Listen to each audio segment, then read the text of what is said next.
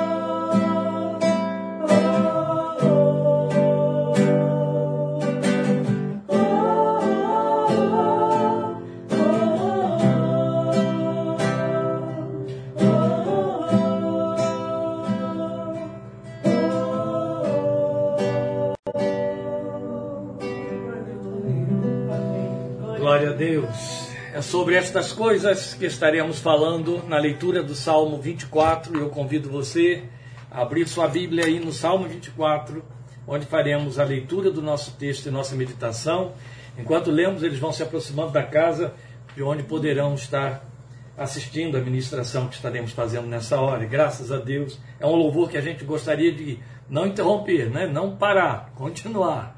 Mas nós temos a palavra que compartilhar e ela também glorifica o nome do Senhor Jesus. Salmo 24, estarei fazendo a leitura, lembrem bem, sempre na nova versão internacional, então você tem que acompanhar com atenção no seu texto, para que não se confunda na sequência por conta das alterações que existem de versões, né, versões versificadas. Salmo 24 diz: Do Senhor é a terra e tudo que nela existe, o mundo e os que nele vivem pois foi ele quem fundou-a sobre os mares e firmou-a sobre as águas. Quem poderá subir o monte do Senhor? Quem poderá entrar no seu santo lugar? Aquele que tem as mãos limpas e o coração puro, que não recorre aos ídolos nem jura por deuses falsos. Ele receberá bênçãos do Senhor, e Deus, o seu Salvador, lhe fará justiça. São assim aqueles que buscam, que buscam a tua face, ó Deus de Jacó. Abram-se, ó portais. Abram-se, ó portas antigas, para que o Rei da Glória entre. Quem é o Rei da Glória? O Senhor forte e valente, o Senhor valente nas guerras. Abram-se, ó portais. Abram-se, ó portas antigas, para que o Rei da Glória entre. Quem é esse Rei da Glória? O Senhor dos Exércitos. Ele é o Rei da Glória. Vamos falar com o Rei da Glória.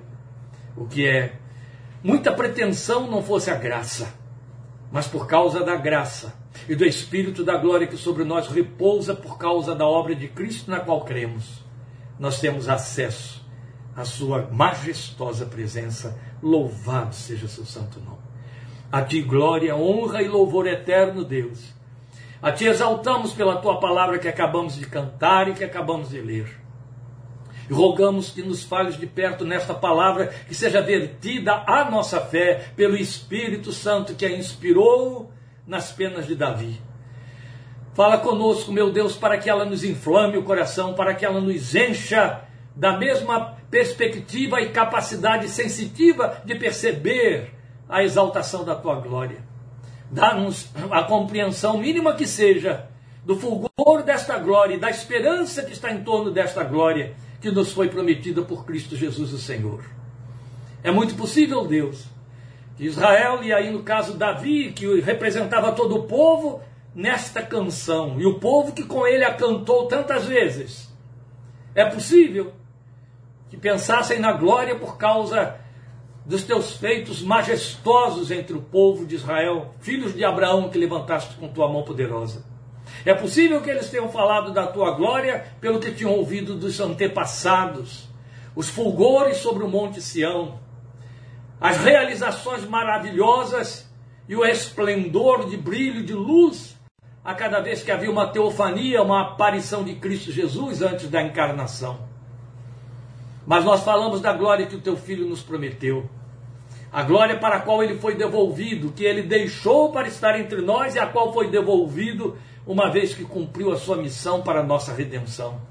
A glória que ele nos prometeu ver, a glória que ele nos prometeu usufruir. Temos apenas relatos delas, fulgores dela. Mas hoje queremos entender como ela se traduz, como ela se humaniza, como ela desce para dentro do nosso interior, como ela se infiltra, como ela se ajusta dentro da nossa humanidade pequena e ainda assim continua sendo glória de Deus. Ensina-nos estas coisas, te rogamos. Fala-nos de perto, te pedimos, por amor de teu santo nome, por meio de teu filho Jesus. Amém. Amém. Meus amados, eu não vou entrar em detalhes a respeito do Salmo 24, na sua produção, sua, seu lugar literário.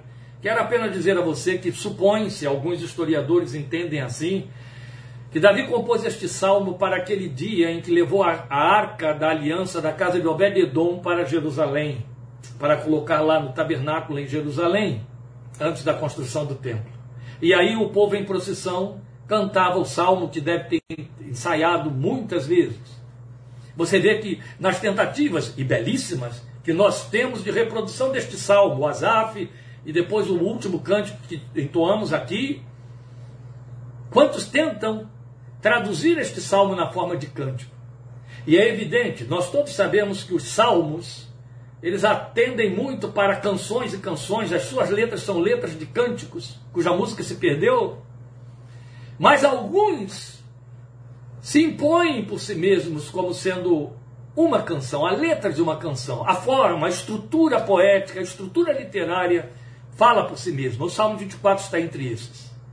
Salmos que nos fazem pensar nas repetições e por causa das repetições que eram antífonas. Um grupo cantava de um lado, o outro respondia do outro.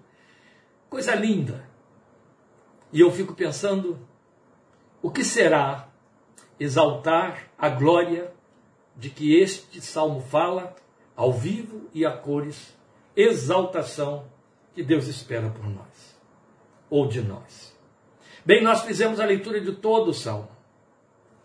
O tema que nós estamos tirando daqui é quem é o Rei da Glória, para que possamos pensar na razão porque devemos adorá-lo como Rei e Rei da Glória.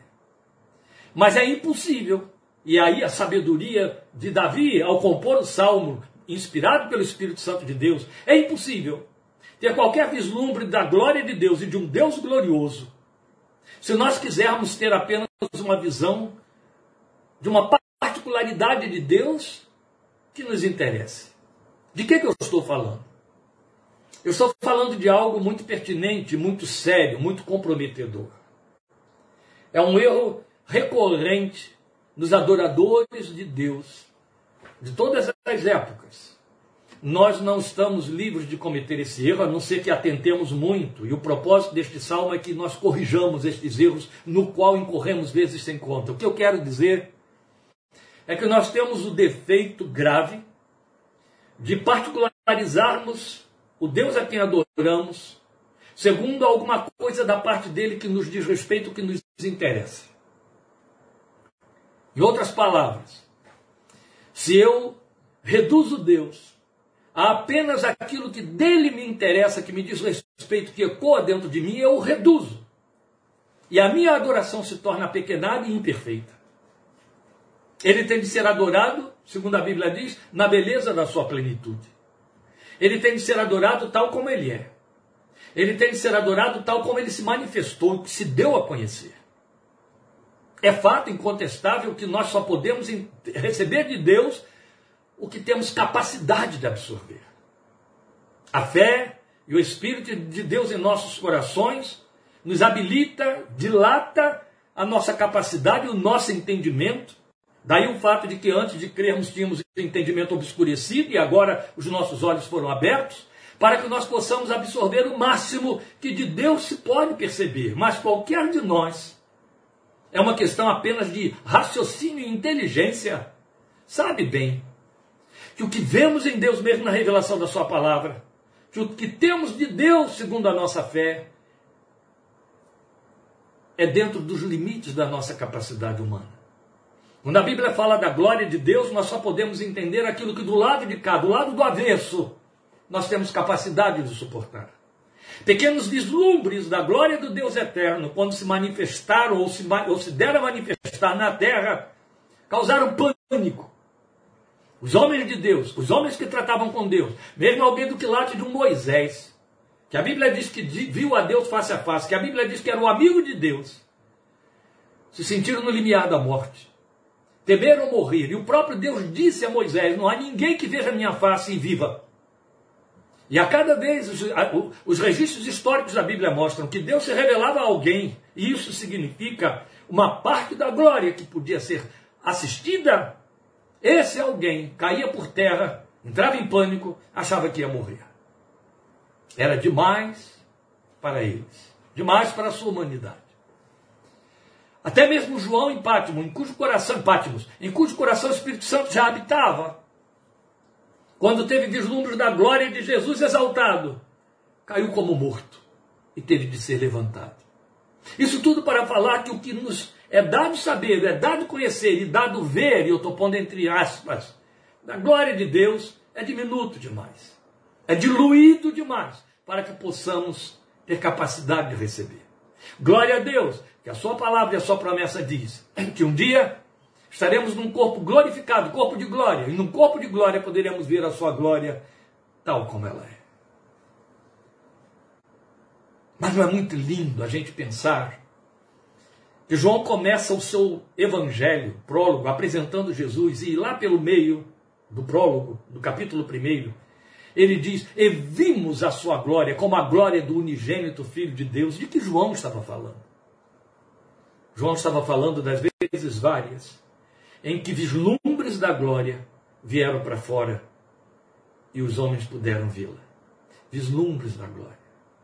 Há um momento todo especial em que parte dessa glória de Cristo original, parte, foi mostrada a três diletos. Qualquer um tem todo o direito de questionar porque Pedro, Tiago e João, em meio a doze, é que foram escolhidos para subirem ao Monte da Transfiguração e puderam contemplar a glória de que Pedro, dezenas de anos depois, foi dizer: E vimos ali a sua glória. Jesus se transfigurou diante deles. E a palavra transfigurar significa ultrapassou todas as formas. Ultrapassou a forma. E quando olharam para ele, eles tiveram uma prévia daquela visão que João também teve em Pátimos. João então a teve pela segunda vez. O seu rosto era como um sol no fulgor do seu resplendor. Há um hino nos Salmos e Hinos que era antigamente cantado e que o poeta escreveu com muita sabedoria. Nem Adão pôde vê-lo antes mesmo de pecar. Quem contemplará aquele que do sol é criador, se ao próprio sol não temos condições de ver? Isso tudo é muito pertinente. Mas eu volto aqui, àquilo com que comecei. Não se pode pretender ter visões da glória de Deus. Apequenada, reduzida a particularidades que nos interessam. Para que você tenha o mínimo noção dessa glória, você precisa vê-lo tal como ele é em sua manifestação. E foi disso que tratou Davi no Salmo 24. Ele quer falar da glória de Deus, então ele começa a falar como Deus se manifestou se eu tenho a pretensão de ter alguma visão dessa glória, eu preciso vê-lo tal como ele é e não tal como eu quero que ele seja para mim. Isso é sério, meus amados, sério demais. Eu volto muito a esse tema várias vezes. E ainda não entrei aqui no Salmo 24, eu estou na introdução dessa palavra e depois eu vou aí passando pelos versículos, porque é importante que você absorva o que estou colocando agora no início, e aí você entenderá o resto, ainda que seja em passando. Mas eu bato muito nesse ponto e é muito importante. Algumas pessoas ficam confusas. Eu me lembro de uma certa vez pregando nesse ponto aqui, que algumas pessoas saíram muito abatidas do culto e eu percebia que elas questionavam no seu coração: então o que, que eu conheço de Deus? O que, que há de Deus aqui dentro de mim? Por uma razão pura e simples. Volta a carga, nós temos o mau hábito de ter uma visão de Deus segundo nossa conveniência, segundo nossos conteúdos. Isso é absurdamente errado. Não existe. Nós não podemos imaginar Deus segundo o nosso coração ele é defectivo, ele está todo tortuoso, ele está todo impregnado de deformidades e de impressões e de visões e de lentes decaídas e do pecado. Então há aquele que tem uma visão de Deus segundo sua conveniência. Deus para ele é um Papai Noel. Deus para ele é um pai paparicador. Deus para ele é um Deus terrível que verifica todos os pecados, que fiscaliza, Deus fiscal que corre atrás, que é punitivo. Está entendendo? São distorções que têm a ver com nossos conteúdos. E queremos encaixar Deus nesses conteúdos, para bem ou para mal. Isso é reduzir, reduzir. E às vezes incorre na blasfêmia. E aí nós queremos muito malmente definir Deus de uma forma que nos convém, a que possamos nos adaptar e suportar. Aí a gente canta e se mantém só naquela fraseologia Deus amoroso e por aí. Lembram? Vezes sem conta, e já lemos várias vezes aí em faixas colocadas em carros, em portas de casas: Deus é fiel, Deus é fiel, Deus é fiel. É verdade, a Bíblia diz que Deus é fiel. Mas ao mesmo tempo ela diz que ele é fiel e justo. E por que a gente não acrescenta o e justo? Porque não convém. Entende o que eu quero dizer, não é? Pois bem, observe o que Davi vai nos dizendo nos primeiros seis versículos do Salmo. O Salmo tem dez versículos. Davi usa mais da metade para nos dar uma visão geral de Deus, antes de particularizar quanto à glória. Ele nos dá uma visão geral que compõe a glória. Deus não é glorioso sem essa visão geral. Se ele não for isso que Davi apresenta aqui, não há glória. Ou então a glória de Deus é constituída destas coisas que Davi nos mostra a partir do primeiro versículo. Eu vou procurar delinear isso aí para você. A primeira é, imagem que Davi passa para nós. Primeiro, a pregação de Davi, que compõe a glória de Deus, que é a primeira que tem que partir do meu coração e do seu coração, é que Deus é Criador. Isso parece ser ponto pacífico, não é verdade? Indiscutível é para nós, os crentes, não se iluda. Nunca em nenhuma outra época, depois do século XIX, em nenhuma outra época, a igreja se impregnou e se infectou de tantas dúvidas, ou de tantos adereços, ou de tantas tentativas de explicar e adaptar a revelação bíblica do Deus Criador, o Deus que criou todas as coisas, como diz Davi, usando todas as palavras do Senhor é a terra e tudo que nela existe, o mundo e os que nele vivem, pois foi ele quem fundou-a sobre os mares e firmou-a sobre as águas. Ele é quem a criou. Ele você sabe que, bem imanente a natureza decaída do homem, é que surgem os filtros e dificuldades de assumir a criação, tal como a Bíblia registra em Gênesis capítulo 1, mesmo no coração de muitos crentes. A dificuldade de crer que Deus é criador. Sabe o, o que, que tem a ver com a queda? Não estou falando de ignorância. Não estou falando do fato de que o homem acha que há uma anteposição entre a revelação da Bíblia e a ciência. Não. Eu estou falando da soberba do homem. O homem, quando admite que Deus é criador, ele tem que se admitir criatura. E admitir-se criatura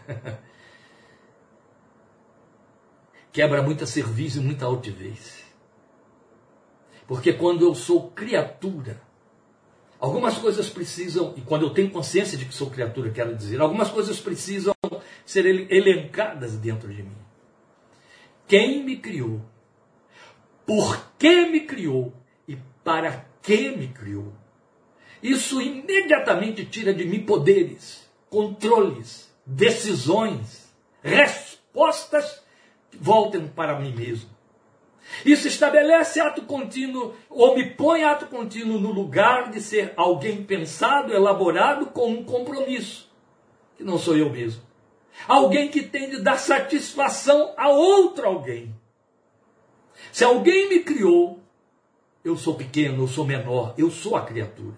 Se alguém me criou, ele teve uma razão para isso e eu preciso responder a ele em cima dessa razão. E então, não faz parte da natureza do ser humano se sentir tão pequeno, tão controlado, tão dependente. Daí o germe alimentador da rejeição da ideia de Deus Criador. Mas quando eu não tenho visão dele como Criador, eu não vejo a sua glória.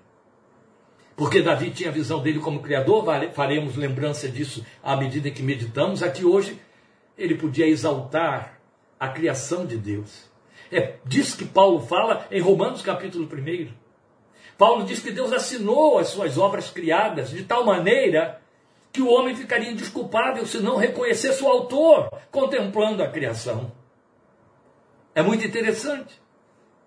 Há interjeições totalmente diferenciadas na observação ou na comparação da observação da visão da criação da parte de um ateu e da parte de um cristão genuíno.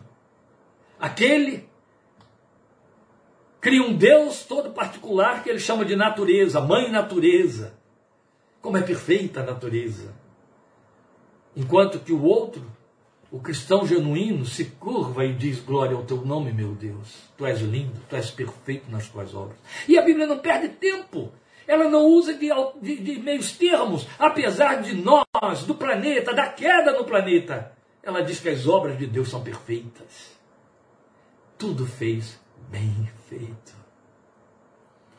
O homem tenta arranjar explicação natural para todos os fenômenos naturais. Cada vez que ele tenta explicar, ele se afasta mais ainda da resposta. Porque a glória do Criador é que ele tem seus próprios segredos, os segredos criacionistas. Aleluia. É isso. Mas quando Davi fala nos versículos 1 e 2 que Deus é o Criador, do Senhor é a terra e tudo que nela existe, o mundo que nele vive e os que nele vivem, pois foi ele quem fundou-a sobre os mares e firmou-a sobre as águas ele está imediatamente dizendo que Deus é proprietário do que criou. Logo, tudo que no mundo existe sou eu e você. Eu existo no mundo. Meu cachorrinho do meu quintal existe no mundo. A árvore do meu quintal existe no mundo. Mesmo aquilo que eu comprei no mercado, mesmo aquilo que eu trouxe da loja, mesmo aquilo que foi fabricado, produzido, criado pela minha mão, pertence a quem fundou a terra. Do Senhor é a terra, e tudo que nela há, então isso estabelece imediatamente um compromisso para mim e para você. Sabermos propriedade de Deus. Pedro não perde tempo quando ele diz com todas as letras que nós, como povo do Senhor, somos propriedade peculiar dele. É bonito porque há uma grande diferença. Todos os homens no mundo são propriedade de Deus, mas o povo de Deus, os crentes, são propriedade peculiar. Ou seja, aquela que mexe com o coração dele, aquela que está no centro do seu pensamento. Entende? Aleluia. Então nós não sabemos sua propriedade. Esse é o compromisso da visão do Deus Criador. Depois você vai ter nos versículos 3 e 4 ele chamando a atenção para o fato de que esse Deus Criador é santo, está separado das coisas que criou. Separado não no sentido de que as criou e abandonou a sua própria sorte, mas separado no sentido de que é maior do que elas. Separado no sentido de que é puro. Separado no sentido de que está distante dos envolvimentos, elucubrações, pretensões, reações, ações das coisas criadas. Ele é santo. É disso que ele fala nos versículos 3 e 4. Quem poderá subir o monte do Senhor? Quem poderá entrar no seu santo lugar? Aquele que tem as mãos limpas e o coração puro, que não recorre aos ídolos, nem jura por deuses falsos. O que ele está mostrando aqui nesses versículos 3 e 4 é que o Deus que criou é santo. Esta é a outra visão decorrente, imediata, é, é o passo seguinte que não pode faltar no coração da igreja, no coração do adorador. Meu ponto de partida para contemplar a glória de Deus é ter consciência nítida, indiscutível, inquestionável, sem detalhamento que tenta arranjar elucidações racionais. Deus é criador. Ato seguinte, esse Deus criador precisa estar muito bem visível na minha confissão e na minha consciência de que ele é santo.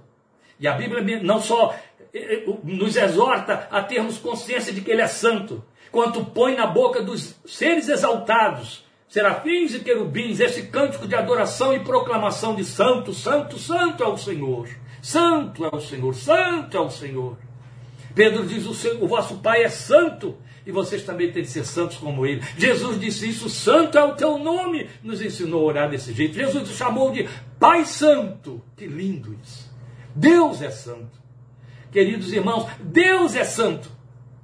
Por que, que eu estou fazendo ênfase naquilo que parece ser algo tão batido? Afinal, cantamos tanto.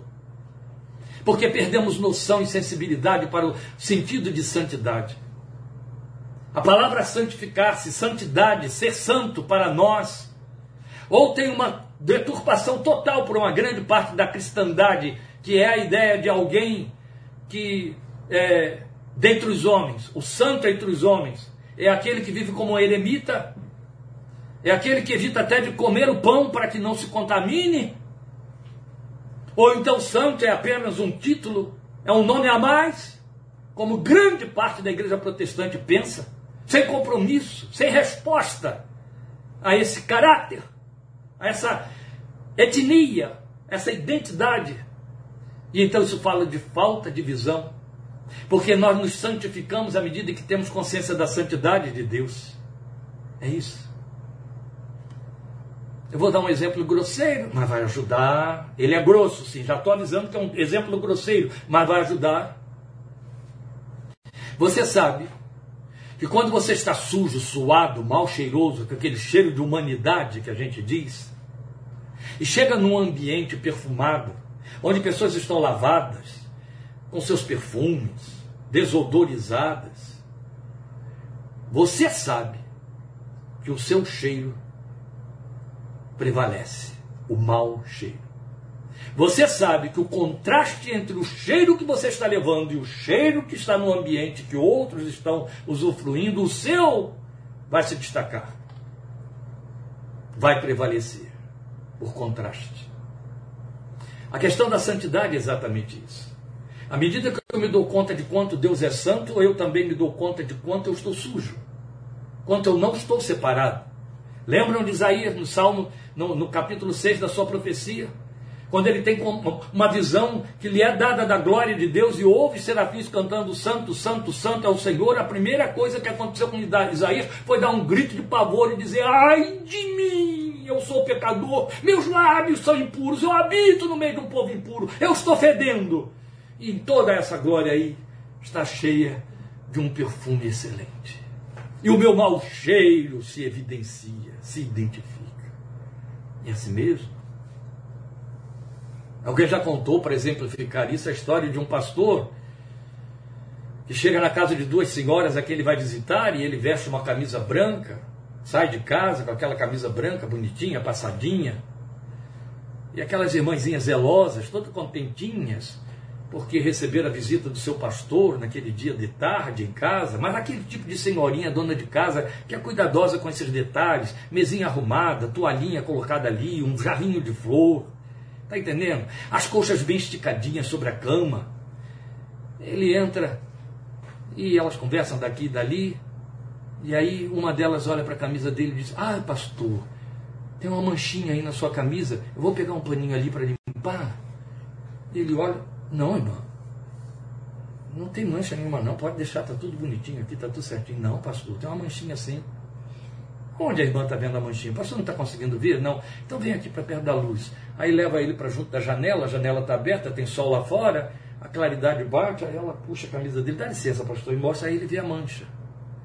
Foi preciso que a luz incidisse ali para ficar evidente a manchinha que aquelas irmãs tinham conseguido ver e ele não. É assim que acontece com respeito à nossa visão da santidade de Deus. À medida que eu tenho noção da santidade de Deus, eu tenho noção de quanto eu devo me preparar para ela. Há constrangimento que a Bíblia chama de temor. Se eu não tiver visão da santidade de Deus, eu não vou ter visão da sua glória. E não vou ter mesmo. Eu vou me pronunciar e me referir a esse Deus de forma banal. Eu vou me pronunciar e me referir e pregar a respeito de Deus de forma indecorosa, indevida. A gente vê isso, a gente lê isso. Pessoas se referindo a Deus como se ele fosse o amiguinho ali da esquina. como se ele realmente pensasse e agisse como nós fazemos, segundo nossas reações e nossas emoções, a respeito de terceiros ou de circunstâncias. De forma não apenas banalizada, mas achincalhada, com socarrices. Brincamos de maneiras indevidas. Não precisamos chegar àquele zelo extremo dos judeus dos dias de Salomão, Davi, Moisés, os reis, que até perderam o nome de Deus com medo de macular a santidade desse nome, pronunciando indevidamente, porque leram os mandamentos dizendo não tomar o nome do seu Deus em vão. Mas o grande significado para a igreja de não tomar o nome de Deus em vão é saber que somos chamados pelo seu nome e honrar isso. Eu preciso ter visão da santidade de Deus. Se eu não tiver visão da criação, do, do Deus Criador, eu não vou me sujeitar como sua propriedade, não estarei sujeito a ele. Se eu não tiver visão do Deus Santo, eu não estarei sujeito esse, ao compromisso dessa santidade ou santificação. E aí vou perder muito da glória que eu preciso conhecer nele, a glória que ele tem, de que ele é detentor. Depois, nos versículos 5 e 6, Davi nos permite pensar nele como Deus Salvador. É bonita a ordem como Davi coloca isso. Criador, Santo e Salvador. É aqui que a gente quer ficar. É aqui para onde corre a totalidade da igreja protestante. Nenhum curso do cristianismo em dois mil anos da terra prega Deus Salvador a não ser a igreja protestante. Os outros são apenas retórica, apenas citam títulos, não creem nisso, precisam de adereços, precisam de, de, de, de, de pontes, precisam de pontífices, precisam de adjutores, precisam de mediadores com respeito a isso de Deus Salvador. Mas a igreja protestante não. Há 500 anos ela está na terra proclamando a graça salvadora e dizendo Jesus é Salvador, Jesus é Salvador. Não há uma ocasião em que mais se lembre disso do que o Natal. Ele é o Salvador, o Salvador que nasceu, que nasceu para ser Salvador. De Cristo Salvador entendemos todos nós. Nós o invocamos como Salvador. Deus Salvador, Deus que nos salva e ainda usamos os outros possíveis significados para o verbo salvar. Qual é o nosso compromisso com o Deus Salvador? É buscar a sua face. Os versículos 5 e 6 está dizendo isso. Este que se santifica receberá bênçãos do Senhor e Deus, o seu Salvador, lhe fará justiça. Salvador impõe justiça, a justiça de Cristo Jesus. São assim aqueles que o buscam, que buscam a tua face, ó Deus de Jacó. E aí ele faz uma pausa no cântico, porque ele vai mudar o refrão. Verdade.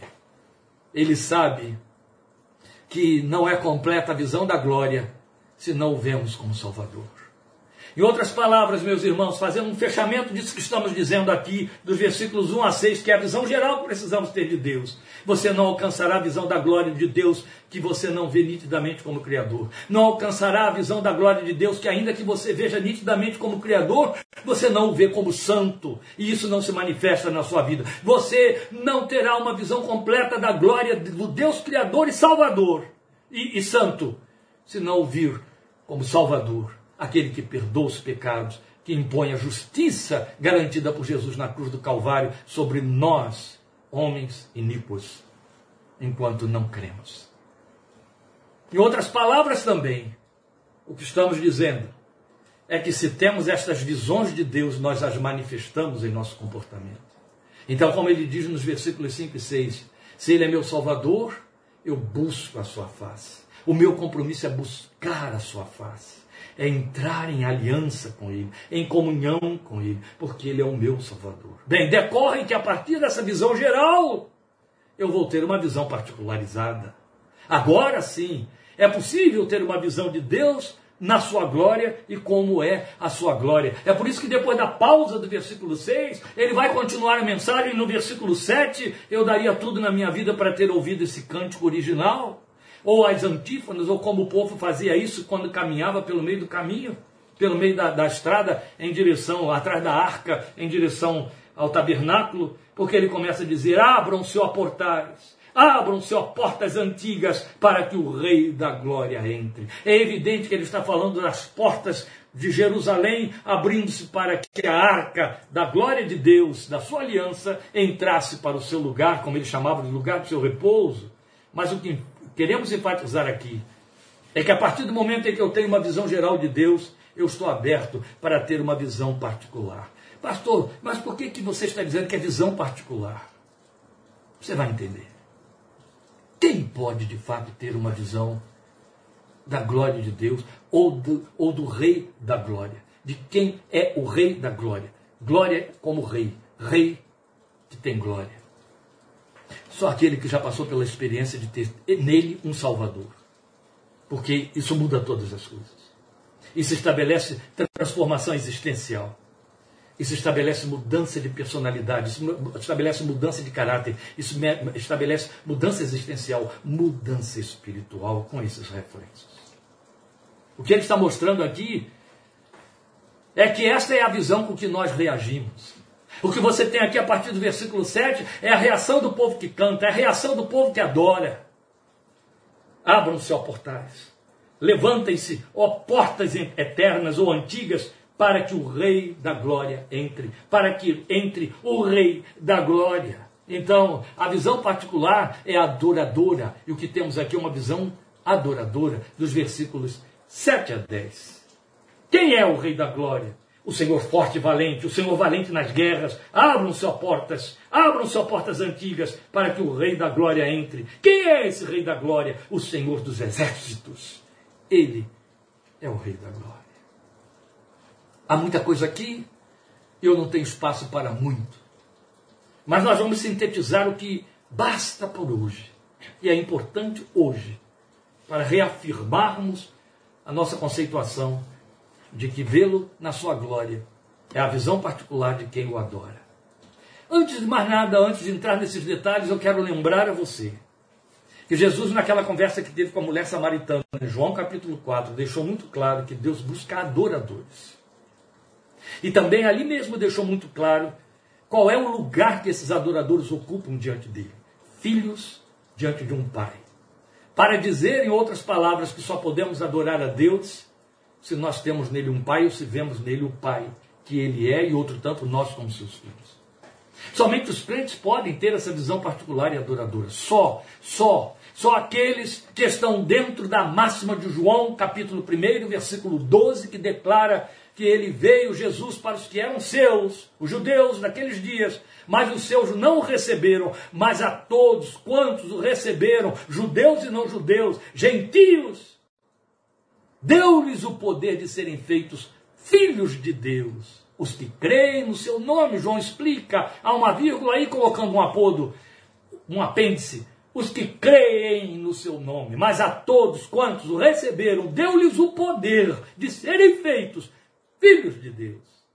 Somente filhos de Deus podem de fato adorá-lo. Somente filhos de Deus dão a Deus a adoração que ele precisa, quer, busca receber, conforme o verbo usado por Jesus naquele diálogo com aquela mulher. Somente os crentes podem ter essa visão. Por isso mesmo, uma mulher que se achava pequena, algumas versões nossas dizem baixeza nas palavras dela, humilde nas palavras, em outras palavras, em outras versões, Maria, aquela que, em cujo ventre o Filho de Deus encarnou, ela assumia que podia engrandecê-lo. Minha alma engrandece ao Senhor. Meu espírito se alegra em Deus, meu Salvador, porque atentou na baixeza ou na humildade da sua serva. É muito lindo isso. A despeito de se saber pequena, a despeito de se saber humilde e contemplada por Deus nessa humildade, até por conta dessa humildade, ela dizia: Minha alma te engrandece. Ora, esta grande pregação de Maria precisa ser atentada para mim e para você. É a partir da nossa pequenez que podemos dar grandeza a Deus. Verdadeiramente, só pequenos veem Deus como grande.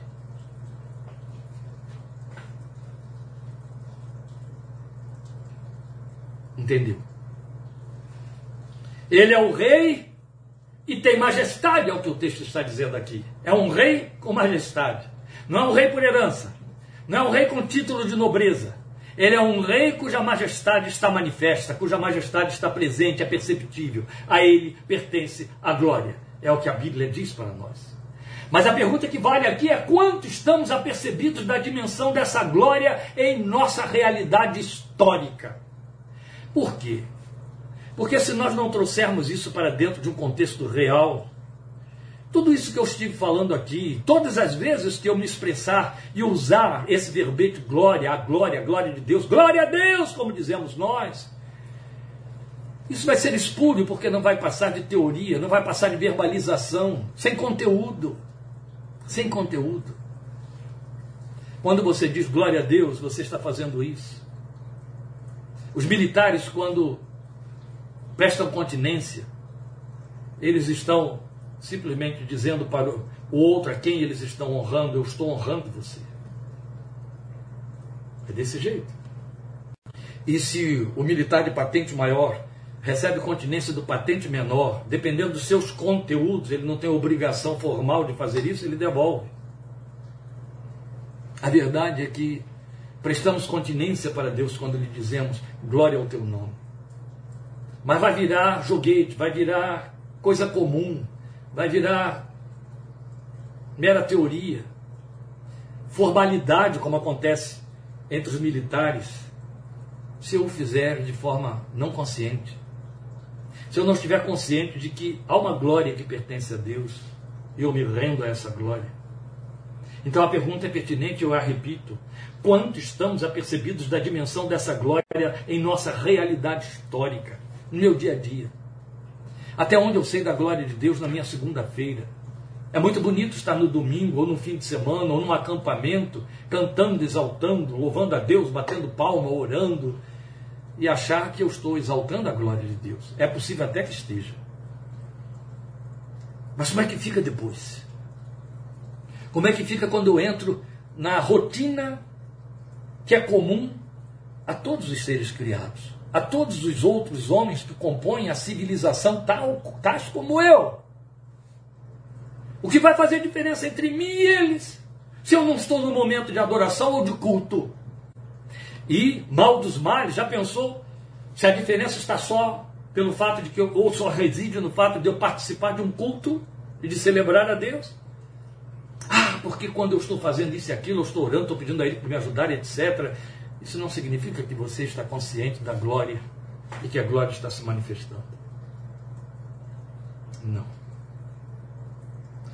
Quem tem glória, opera em glória. E Deus opera em glória. Por isso eu convido você a ir para o sagrado ah, mas existe outro, os outros textos não são sagrados, são. Quando eu digo sagrado, eu estou falando da solenidade, do impacto que esse texto tem no meu coração. E você que tem acompanhado minhas pregações sabe muito bem disso, já ouviu isso várias vezes. Segundo aos Coríntios, capítulo 3, versículo 18. Esse é um texto diante do qual eu me encurvo, é igual a Colossenses 1, 27. Cristo em vós, esperança da glória. Segundo aos Coríntios 3, 18, é um texto que mexe, mexe com a minha confissão. Todos nós Paulo está dizendo: eu, você, vocês todos, todos nós, que com a face descoberta contemplamos a glória do Senhor, segundo a sua imagem, estamos sendo transformados com glória cada vez maior, a qual vem do Senhor, que é o Espírito. Isto significa consciência histórica da glória que habita ela tem um princípio, ela tem um começo. O começo da glória na minha vida que faz com que quem está do meu lado não tenha glória. Segundo Romanos capítulo 3, versículo 23, significa que eu fui transformado em nova criatura. Este é o primeiro passo da transformação que não para aí. Amados do meu coração, amados da minha confissão, amados da minha companhia e comunhão, Prestem atenção no que eu estou lhes dizendo. Segundo aos Coríntios 3,18, tanto quanto segundo aos Coríntios 5,17, nos falam que a glória continua sendo operada, ela não cessa, mas ela tem um princípio, ela tem um começo, um ponto de partida. Esse ponto de partida é só ponto de partida, é só ponto de partida. Romanos 3,23. Romanos 3,23 diz: Todos pecaram, isso é verdade e destituídos estão da glória de Deus. Qual é a primeira coisa que a glória de Deus faz em mim e em você? Nos transforma em filhos de Deus. Nos transforma em nova criatura. E isto é só o princípio. Isto é só o princípio. Mas observe o detalhe De que, segundo os Coríntios 3,18, não está dizendo que você experimenta glória sobre glória. Diz que você está sendo transformado de glória em glória. A primeira transformação é filho das trevas, filho do diabo, filho do mundo em filho de Deus. Aleluia. Entende? Não tem a ver com você receber títulos e dons. Não tem a ver com você se tornar um poderoso espiritual. Não tem a ver com o fato de que pessoas aplaudam você. Nada disso. Ser bem sucedido, nada disso. Tem a ver com o fato de que você era pecador e agora é santo. Você era impuro e agora está purificado. Você era injusto e agora está justificado. Você estava banido, foi perdido e foi achado. Você estava em pecado, rumando para o inferno e agora está no caminho do, do qual Jesus é a porta, rumando para o céu, para a gloriosa presença do Senhor. Você era alguém para quem as coisas espirituais não significavam nada. Era um idioma que você não queria entender e não podia entender ainda que quisesse. Mas agora você entende da linguagem do céu, agora você entende da palavra de Deus, agora você tem um coração receptivo a essa voz, agora você tem um corpo em cujo interior o Espírito do Deus Santo habita. E não deu lugar para nenhum outro espírito mais. Afastou todos os outros, retirou todos os outros e ocupou um lugar que só pertence a Ele. E este é o ponto de partida dessa glória. A partir daí vai havendo transformação, transformação. Ele vai te transformando e você vai respondendo se transformando. É linguagem de Romanos 12, 1, 12, 2. Quando o texto de Romanos 12, 2 nos faz um apelo, pelas misericórdias de Deus, apresentem os seus corpos como sacrifício vivo, santo e agradável a Deus, e pela renovação do entendimento de vocês, vão se transformando, transformai-vos na medida da renovação do, da vossa mente, do vosso entendimento. Entende? O Espírito vai te transformando e você vai respondendo. O trabalho continua, faz assim, acontece assim. Paulo escreve aos Tessalonicenses dizendo que esta palavra está operando eficazmente em nós. Quando escreve os Romanos, o que ele está dizendo é: à medida em que eu respondo a essa palavra operando, sendo operada em mim, à medida em que eu a obedeço, à medida em que eu creio nela, que dou ouvidos a ela, eu vou sendo transformado. Entende? Vai havendo transformação. Mas qual é o modelo? Transformando em que direção?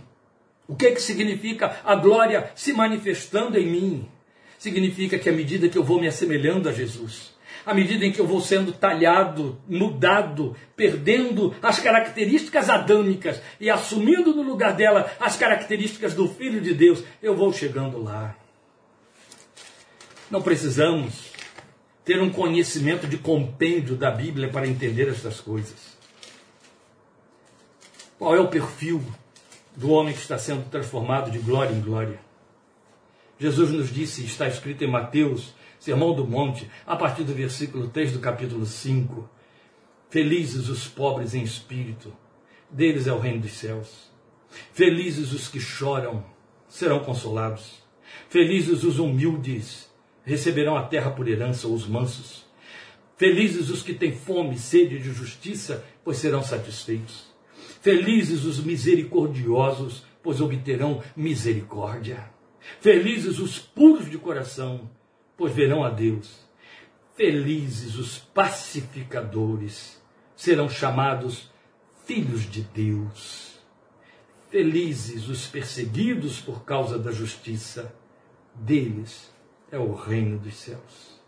Felizes serão vocês quando por minha causa, por minha causa, não por causa de falcatruas, mas por causa dele, os insultarem, perseguirem, levantarem todo tipo de calúnia contra vocês. Alegrem-se, regozijem-se, é grande a sua recompensa nos céus. Da mesma forma perseguiram os profetas que viveram antes de vocês. Aí está o perfil do homem que está sendo transformado de glória em glória. Isso afeta o caráter, isso afeta a personalidade, isso afeta o comportamento, isso afeta a forma de ser e a vontade de ser daquela forma. Isso faz toda a diferença.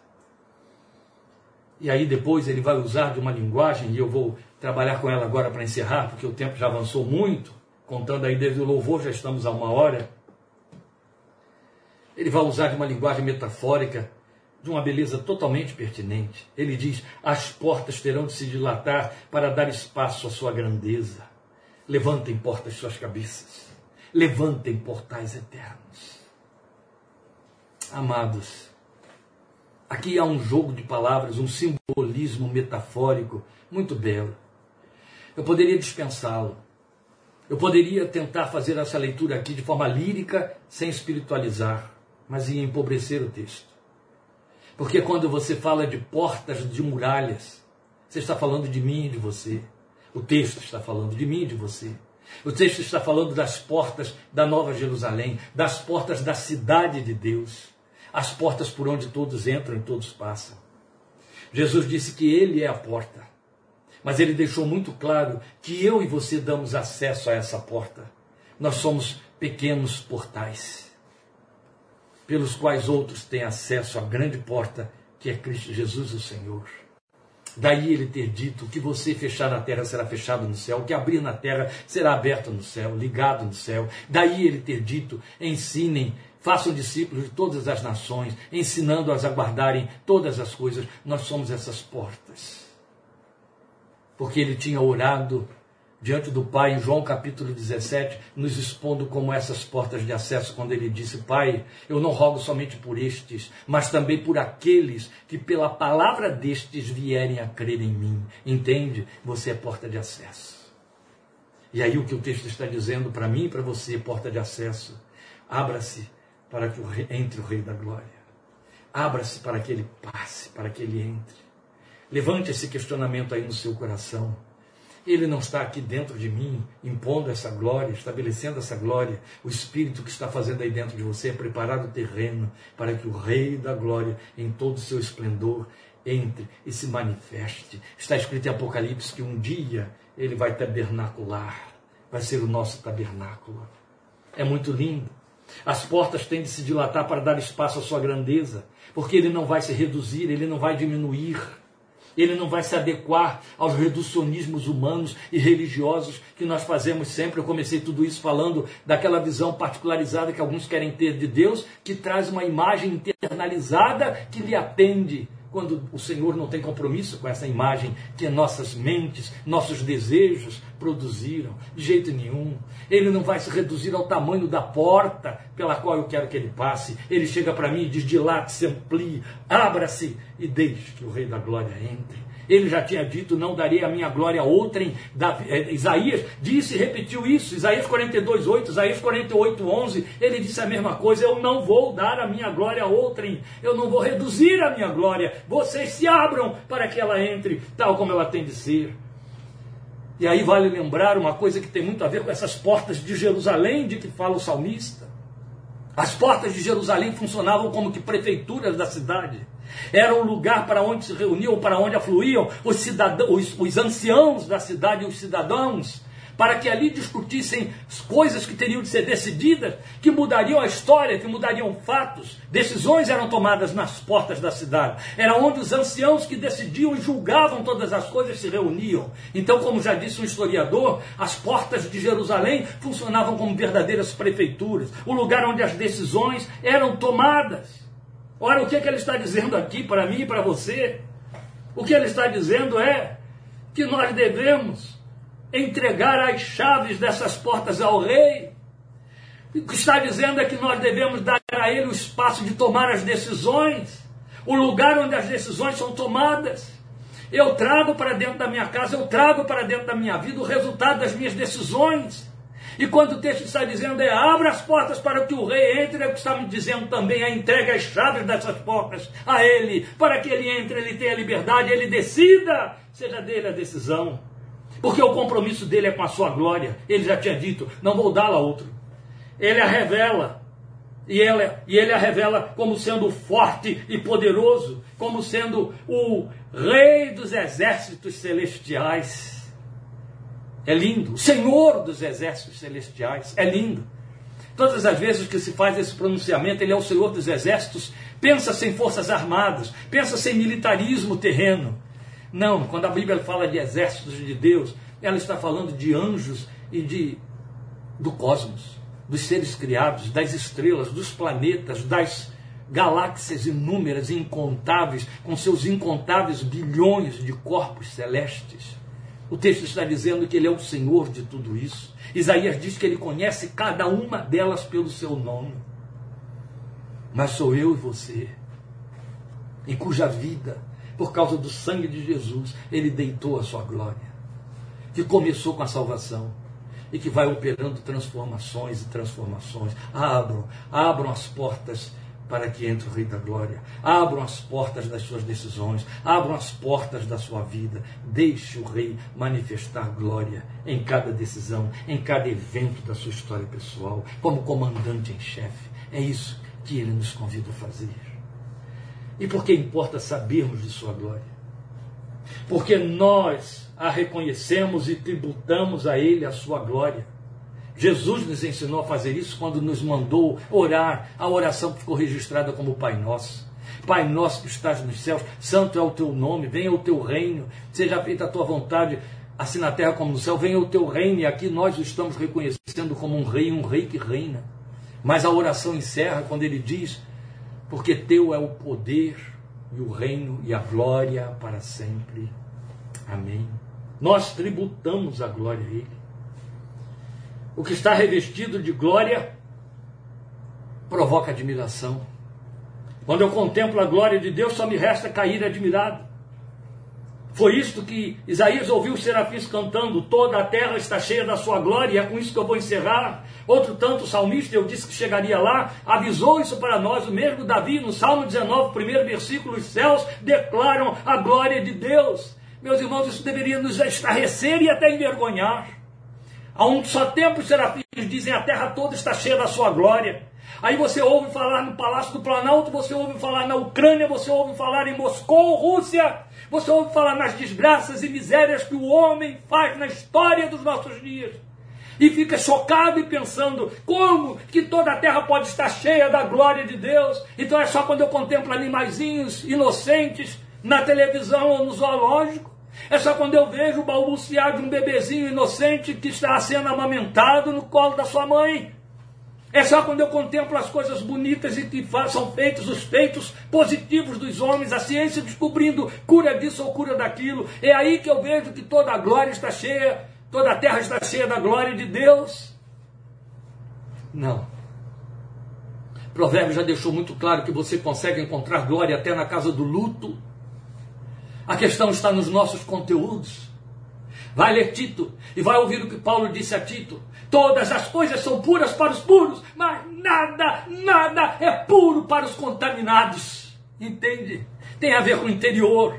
Se a glória está aqui dentro, há um eco. O que eu puder ver lá fora, eu vou ver meu Deus. Vai ser a visão que vai fazer diferença abissal entre mim e o ateu, entre mim e o pagão, entre mim e o ímpio. Entende?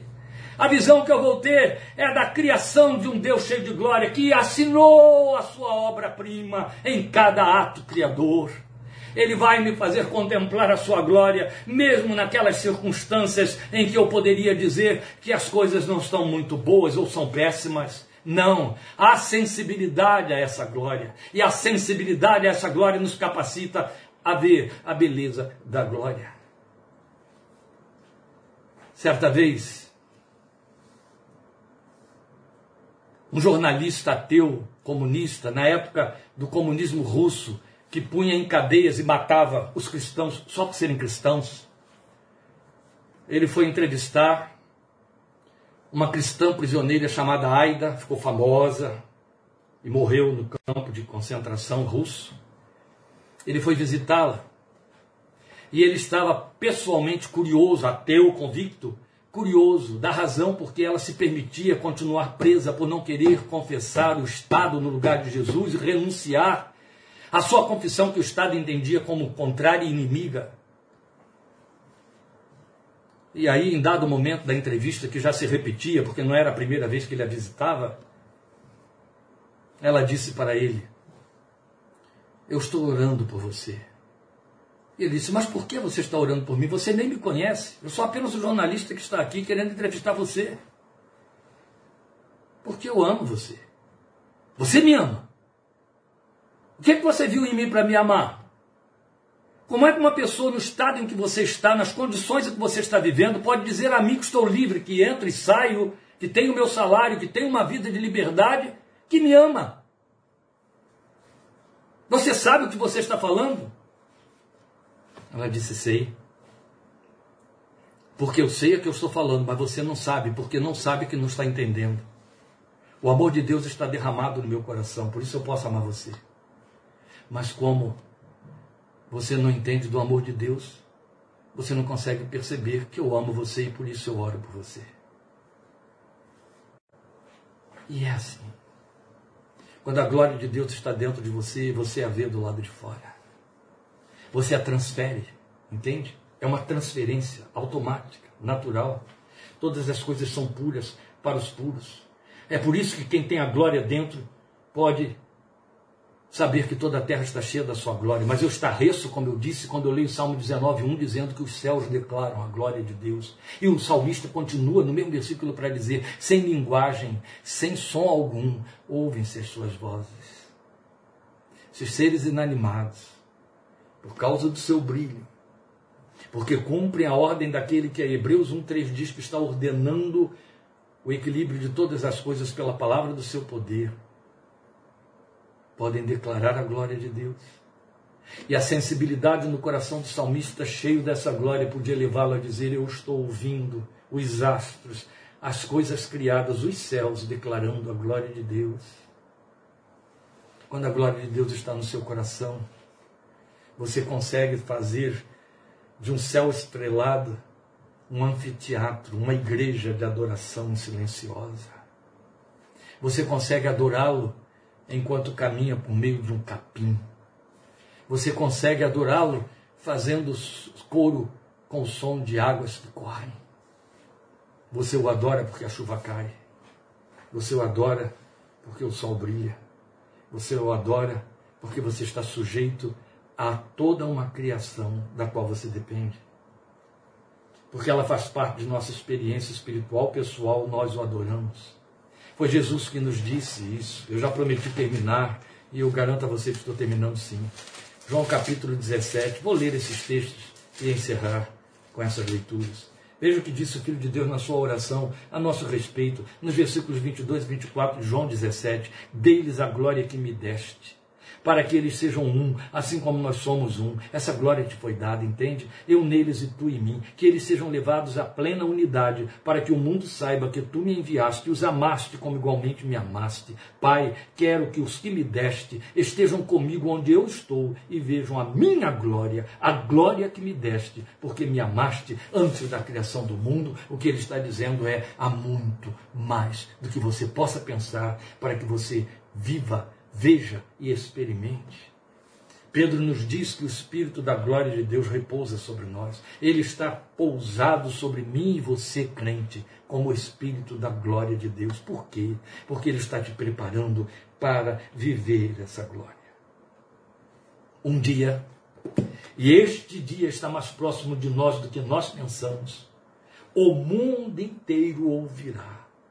Levantem portas da terra suas cabeças, porque aí vem o Rei da Glória. E com ele nós seremos fulgores dessa glória também. Por isso é que ele disse: Eu sou a luz do mundo. E outro tanto ele disse: Vocês são a luz do mundo. Amém?